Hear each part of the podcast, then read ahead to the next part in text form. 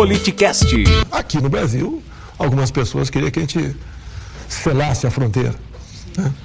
A gente não pode cometer um ato de desumanidade dessa, dessa forma. Nós não podemos escancarar as portas do Brasil para o mundo. Nós não comportamos esse tipo de gente aqui dentro sem controle. Tenho 28 anos de parlamento, onde não reviraram minha vida, não acharam nada.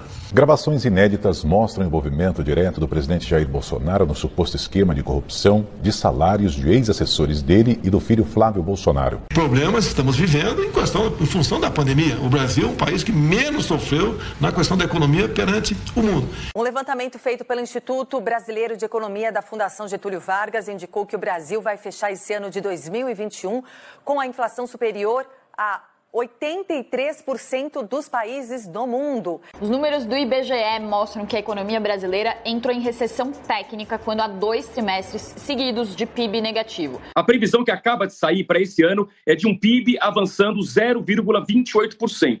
Na semana passada, essa previsão era um pouco maior, de 0,36%. Ou seja, será um ano de PIBinho. E daí, como eu resolvi tirar nove dias de férias, né? O presidente não tem férias. É maldoso quem fala que eu estou de férias. É a mesma coisa que o cara falar, ah, o Centrão.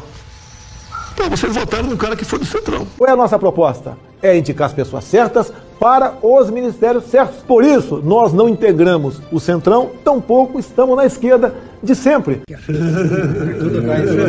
Siga nosso Instagram e saiba na frente quem irá participar da conversa. Arroba politicast_br